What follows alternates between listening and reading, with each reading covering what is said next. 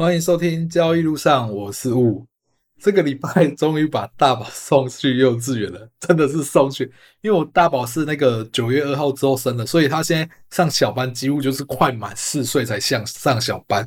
哇，这四年真的好难熬啊！可是其实也度过美好的时间了。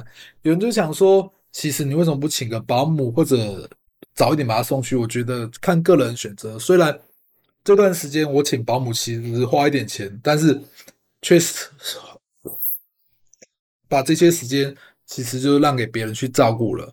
其实这段时间心酸血泪史都自己走过了，但是你至少每步都陪在小朋友旁边，我其实觉得真的还蛮值得。虽然这段时间我可能少赚了很多钱，因为花了少花了很多时间去开发研究，但是我真心觉得这真的很值得。看每个人最后的选择。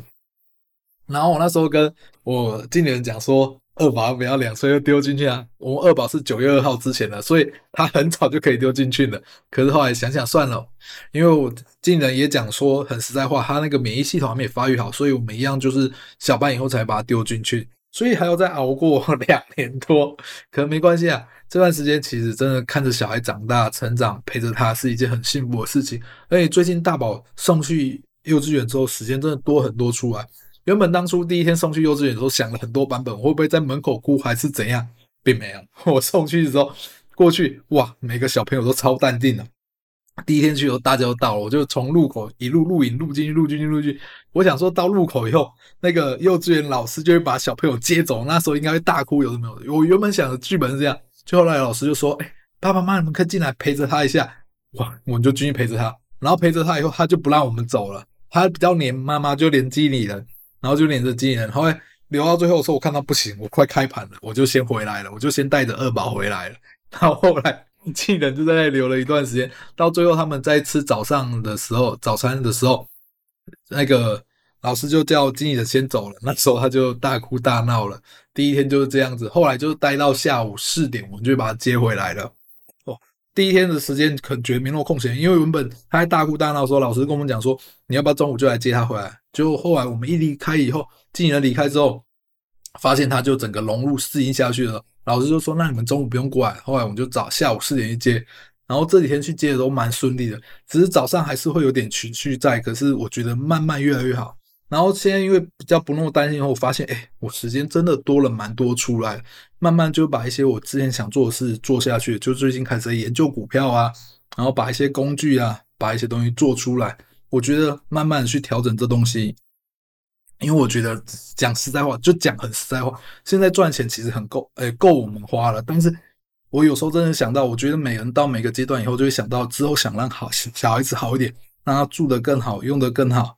有可能这爸爸妈妈之前，我们自己之前没有享受过，我想让，就是当爸爸以后就想要望子成龙、望女成凤这样子，就想说他如果以后想要的时候，我至少要准备好这笔钱。让他出国做他自己想要做的事，至少我不会没有办法帮到他很多，但是我想要让他就是做他自己想做的事，我不会逼着他做什么，但是他想做的时候，我有能力帮他一把。就像我爸爸妈妈当初养我们，虽然我们生活没有过很好，我妈妈以前就讲过，其实我们小时候他觉得对我们很不好，让他们过得很苦。我说没有啊，你让我过的生活，觉得超好了，至少让我什么都没有缺过，跟同侪比起来，我真的算很好了。其实我真的谢谢我爸妈。他们努力工作，这样把我们养起来。就是我们需要什么，他们就跟我讲过：你只要读书，其他事你不用担心，任何钱事你都不用担心。就从小到大，他其实让我们过的就是衣食无缺，不能到很好，但是至少的衣食无缺。所以这点我很谢谢我爸爸妈妈。所以我觉得，在我有能力的情况下，小孩子只要不是做坏事，我想一直支持他做他想做的事情。这就我想分享的。然后最近就开始这样努力了。然后上礼拜就有上礼拜我不是录梦茫的 podcast 吗？后来就有朋友跟跟我说：“你不是说要讲那个菲菲比斯那本新书吗？”我我说不好意思，我忘记了。好，我们今天来讲讲这本菲比斯的新书《菲式思考》这本书。其实，在有在看我 FB 的时候，我非常推荐它，因为在我刚做交易没多久的时候，我就知道这个人了。然后他其实他的文章，我很早以前就把它从 PTT 上面全部抠下来了，所以是对他的操作其实。大概都有一些了解，然后这本书我觉得更好的，其实就是把他把 PT 上面文章全部抠下来，然后再把它讲得更详细一点。我觉得这本书不算是基本的书，这本书已经比较算是一些入门的书。但是我觉得你看了这本入门书以后，你才会比较清楚。你如果还没有做专职交易的话，你看这本书以后，你就知道哦，原来我可以做这些点，我可以这样去做。因为有时候你看基本书，它就最基本，就觉得看这些基本书到底要干嘛。可是这本入门的书看了之后，你就知道原来我在头中尾就是。专职交易的头中尾，我这段时间应该是做什么？应该了解什么？遇到什么事情可以去解释、去解说？很多人说看新闻没有用，可是菲比式的交易方法真的很多，就是看新闻出来，就是当时即时性的看的新闻是什么时候新闻？你不要说看几个月前新闻，当然没有用。如果当下立刻发出了重要讯息的时候的新闻，当然是非常有用。前一阵子让我最印象最深刻的那一件事情就是。嗯，经济日报那天突然发国安，这已经好几个月前突然发国安基金要进场。那一天在夜盘新闻一爆出来，菲比斯立刻去交易，那天立刻拉上去一两百点吧，他就赚到那一笔了。所以新闻的解说有没有用？我觉得一定是有用的。但是当下你要分析它是有用的讯息还是没有用的讯息，我觉得慢慢这样去布局是非常棒的。而且我觉得它里面还有讲到几个东西很棒，就是。应该讲说，我们在交易的初期，不要让自己太多的压力。就是你还没有稳定的交易方法之前，你应该先试着把你的资金稳定。这资金稳定叫什么呢？至少你要让自己有钱吃饭，有钱住，就十一住行的钱，你基本上就要有。你不能只单纯的靠交易，因为交易真的都是在等待机会，有机会出现才有可能赚钱。你在每天盘中都要想要赚个三千六千，真的有可能？你要赚钱，就是要人赔钱给你。那说不定你是那个赔钱的人，所以你还不如等到胜率高、机会高时来做交易。可是这过程需要等待，你如果没有一个资金的收入，是一件很恐怖的事情。我一开始也是好好做一份工作，等我的交易方法确定可行之后，我才完全去专职交易。所以资金真的是一件很重要。我们专职交易人其实走的过程都差不多，然后他这样走上来之后，还有一件事情就是先找一个，至少先找一个你可以赚钱的方法。当你方法可以赚钱的时候，再把方法扩散出来，找到更多可以赚钱的方法，我觉得这才是相对稳定的。然后我觉得里面有一边，我觉得还蛮棒的，就是其实做做自己的损益的 Excel。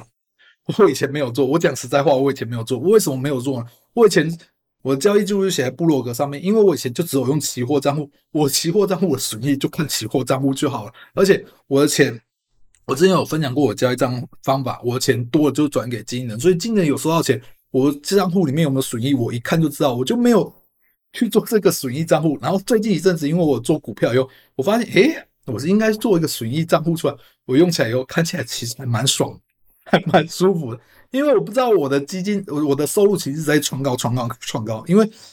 股票啊，它一涨的时候，我其实没有太注意那个数字，我只会记得趴数大概多少。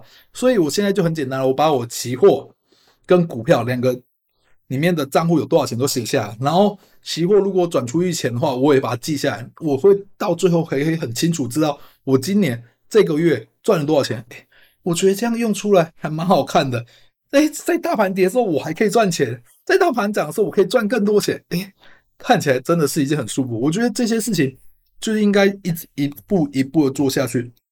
我觉得你真的想去走专职交易这件事情，可以把《菲氏四宝》《菲氏思考》这本书把它好好看完。